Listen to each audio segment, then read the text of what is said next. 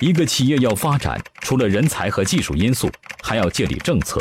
那么，企业如何抓住政策的机遇呢？说怎么样抓住政策？首先，我建议企业家，当你的企业呃到了一定的规模的时候啊，甚至于你有这个条件的时候，你要多参与社会。什么叫参与社会？其实我们现在有很多的商会，啊，有的企业家到现在说我没进过商会，但是我看到很多优秀的企业家，他们都是呃不单单是商会的理事，有的还是商会的副会长，有的是商会的会长。其实，当你有了一个组织，你变成一个商会的会长的时候，这个时候你和政府的接触的点就大了，接触的面就多了。那么有一些时候政政策性的东西、经济方面的东西，通过发改委、通过工商局，或者说通过这个上面的管理呃部门，你的信息比别人一定会早。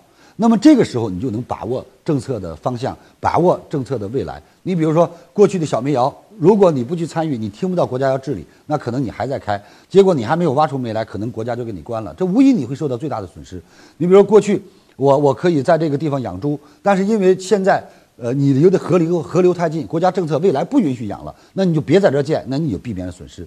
所以政策是是什么？政策就是我们作为一个企业家要真正的了解哪些在未来国家。会欢迎哪些国家未来会会真正的这个质子？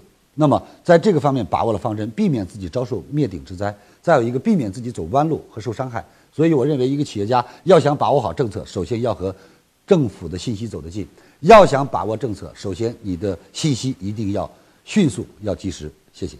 听完李强老师的分享，有收获，请分享到您的朋友圈，让更多的朋友受益。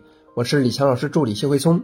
如果您在个人成长，演讲口才、事业家庭等方面有困惑，可以添加微信幺七六二五六二三九九六，领取李强老师的视频课程。视频课程更加精彩，让您有更多的收获。添加时请备注“课程”二字。